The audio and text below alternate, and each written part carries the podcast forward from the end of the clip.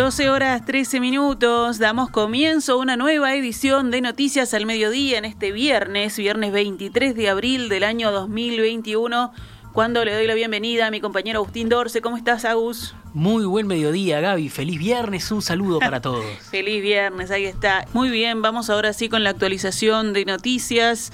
La ministra de Economía y Finanzas, Azucena Arbeleche, indicó esta mañana en la entrevista central de En Perspectiva que las medidas de apoyo económico para empresas y trabajadores de los sectores más afectados por la pandemia de coronavirus anunciadas por el gobierno el pasado martes son tanto paliativas como también de reactivación de la economía estamos pensando en ambas cosas y lo que está detrás de los anuncios fue, primero pensamos en una, en una recuperación económica, cuando aumentaron los casos dijimos, bueno, pero acá hay algunos que todavía necesitan un empujón adicional. Ahora, eh, por otra parte, en lo que tiene que ver con los apoyos que, básicamente preguntaba Romina a los sectores más vulnerables, esos apoyos tienen que continuar más allá de que, la economía comience a recuperarse, porque no es automático de que tenemos más crecimiento, de que va a haber más empleo y de que esos ingresos van a llegar a las personas. Con lo cual, a nivel de apoyos en lo social, estamos pensando que esto continúa a lo largo del año. En esa línea, la ministra volvió a descartar la propuesta del Frente Amplio de otorgar una renta básica a 300.000 familias, que estimó que costaría 100 millones de dólares al mes, e insistió en la necesidad de focalizar los apoyos en las personas que realmente lo necesitan y en trabajar en lo estructural. Y acá lo importante es que la medida llegue a, quien tiene, tiene, que llegar. Y por eso es que estamos trabajando en esa focalización, porque si damos algo al barrer, le va a tocar a quien no, lo, no es tan necesario, porque necesario en este momento es para la mayor parte de los uruguayos, y dejamos de cubrir para quien sí es, es fundamental y le hace la, gran diferencia para llegar a fin de mes. En ese sentido estamos trabajando con la Oficina de Planeamiento de Presupuesto, que tiene el, estudio eh, de todos los programas que están en curso y este, liderados, por supuesto, con el Ministerio de, de Desarrollo. Por supuesto que adicionalmente, Romina, a estas medidas que yo diría que son paliativas, que son simplemente para apoyar a estos sectores más vulnerables, está eh, el trabajo en lo estructural, está cómo resolvemos esto de raíz. Y ahí es donde tenemos que trabajar para crecer, para tener, tener más empleo, para ofrecer puestos de trabajo a estas personas, que es la, la, solución este, e, estructural definitiva que, que deberían de tener, y obviamente que el tema educativo. En relación a la nueva cifra asignada por el gobierno para el fondo coronavirus, que pasó de 540 millones de dólares a 900 millones, Arbelich explicó que en 2021 400 millones, un 47%, serán destinados al sector de la salud. El apoyo para el sector productivo será de 350 millones, un 39%, y los apoyos a los sectores más vulnerables alcanzarán los 130 millones de dólares, o sea, un 14%. Esto sin tocar las ayudas habituales recibidas a través del Ministerio de Desarrollo Social. La jerarca también afirmó que el gobierno logró ahorrar 660 millones de dólares el año pasado en una situación crítica, lo que le permitió volcar más recursos a los sectores afectados por la pandemia y que ese equilibrio entre apoyo a la pandemia y sostenibilidad de las finanzas permite al Uruguay construir la credibilidad fiscal que le faltaba. Este enfoque de el apoyo a, la pandemia por un lado y por otro lado lo que es eh, la posibilidad de mejorar los gastos permanentes del gobierno es lo que le transmitimos en nuestros diálogos a las calificadoras de riesgo, es lo que le transmitimos a los inversores, de manera que se entiende bien que acá hay un equilibrio entre el apoyo a la pandemia y la sostenibilidad de las finanzas públicas. Tuvimos el año pasado una situación muy crítica mundial, pero la posibilidad de decir, estos son nuestros, eh, nuestro camino en términos de finanzas públicas y cumplimos con todos los objetivos. O sea que hemos empezado a construir esa credibilidad fiscal que faltaba. Pero reitero, en esto es fundamental el manejo de los dos temas, la sostenibilidad eh, fiscal por un lado y eh, no escatimar en los apoyos a lo que se necesite para transitar la pandemia. El ministro de Salud Pública, Daniel Salinas, anunció hoy que los mayores de 70 años que aún no tengan turno para recibir la vacuna contra el coronavirus recibirán entre hoy y mañana un mensaje con la fecha y hora para recibir esa dosis. El jerarca dio detalles sobre los avances del plan de vacunación contra COVID-19. Hoy en la tarde la totalidad de los que quedan sin fecha tendrán la comunicación. Entre esta tarde y mañana de mañana con fecha cierta y culminación de la primera dosis el 6 de mayo, preciso Salinas, en referencia a este sector de la población. Si tuviéramos alguna dosis restante, iremos hacia los cinco anteriores a esa franca etaria. Estas personas serán vacunadas en su gran mayoría con las dosis de Pfizer, aunque algunos recibirán vacunas de AstraZeneca de las 8.000 que hay disponibles. El ministro destacó que entre la población de 50 a 60 años ya está inmunizada el 72% y tienen la segunda dosis asegurada. Consultado sobre cuándo recibirán la confirmación de agenda para vacunarse las personas que tienen entre 18 y 70 años, Salinas respondió que la estrategia será ir vacunando por décadas en orden descendente a medida que arriben las partidas de vacunas. Es decir, primero la franja de personas que tienen entre 70 y 60 años, luego los de 60 a 50 y así sucesivamente. El criterio dentro de los agendados también es por edad. Vamos por décadas, desde los más veteranos a los más jóvenes, resumió el jerarca. En referencia a las dificultades para adquirir vacunas a través del mecanismo COVAX, el ministro precisó que el 70% de la población uruguaya está cubierta con las vacunas de Pfizer y Sinovac, laboratorios con los que el gobierno hizo acuerdos independientes de COVAX. Según el monitor de datos de vacunación contra el COVID-19 del Ministerio de Salud Pública, en Uruguay ya se aplicaron más de 1.546.000 dosis entre Pfizer, Sinovac y AstraZeneca. Hay más de 1.105.000 personas que recibieron la primera dosis y más de 440.000 que recibieron la segunda.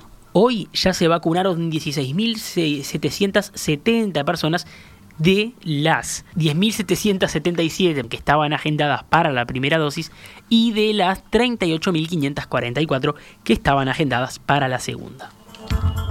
12 horas 20 minutos, vamos con otros temas del panorama nacional. La Comisión Pro Referéndum contra 135 artículos de la Ley de Urgente Consideración está cerca de las 350.000 firmas, según el presidente del PITCNT, Fernando Pereira. Para lograr el objetivo, la comisión debe presentar unas 675.000 firmas a más tardar el 9 de julio. Esta fecha no será modificada ya que los tres partidos oficialistas con representación en el Senado ya anunciaron que rechazan la petición de los promotores de la consulta de extender el plazo de recolección. Pereira, citado por Montevideo Portal, se mostró confiado en llegar a las voluntades necesarias en los dos meses y medio que quedan. Cuando termine el primero de mayo, jornada en la que unos 10.000 militantes intensificarán las búsquedas de adhesiones, se dará el número total obtenido hasta el momento. La Comisión Nacional Pro Referéndum contra la LUC emitió ayer un comunicado señalando que el rechazo de los partidos de la coalición multicolor a la solicitud de extender el plazo de recolección de firmas conspira contra la participación ciudadana, el debate democrático y el libre ejercicio de los derechos a la participación política consagrados en la Constitución de la República. Los promotores de la consulta reafirmaron que estamos en una situación absolutamente excepcional por la cual, en aras del interés general, se aconseja disminuir la movilidad y se ha recortado el ejercicio de un derecho fundamental como es el de reunión. El presidente del PITCNT, Fernando Pereira, fue consultado acerca de si considera que existe una política antisindical y dijo que lo ven todos y que incluso hay actores del gobierno que lo hacen política antisindical. Lo ven todos. Están en los memes, en las publicaciones, en las difamaciones sindicales, que los propios medios han tenido que salir a decir que son mentiras. Hay actores del gobierno que lo hacen, señaló en el programa Quién es quién de Radio Diamante FM.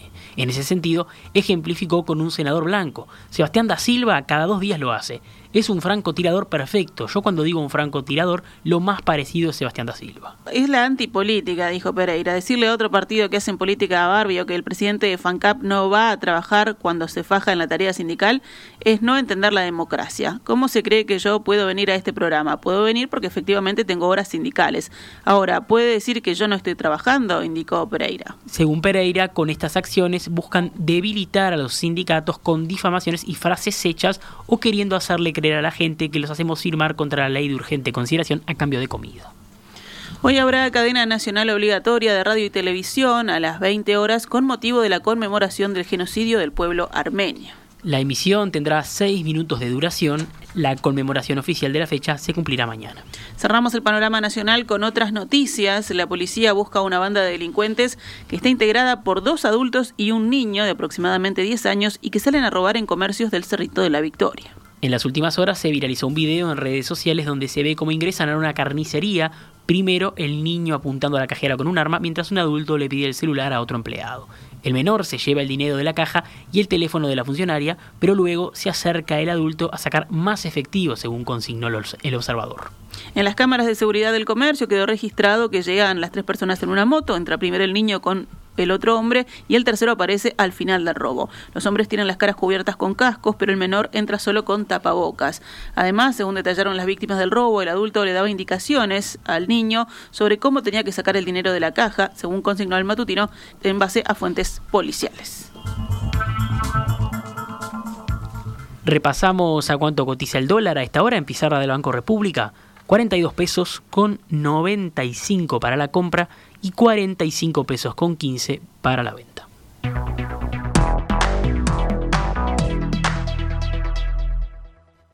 CX32 Radio Mundo, transmitiendo desde los 1170 kHz de su dial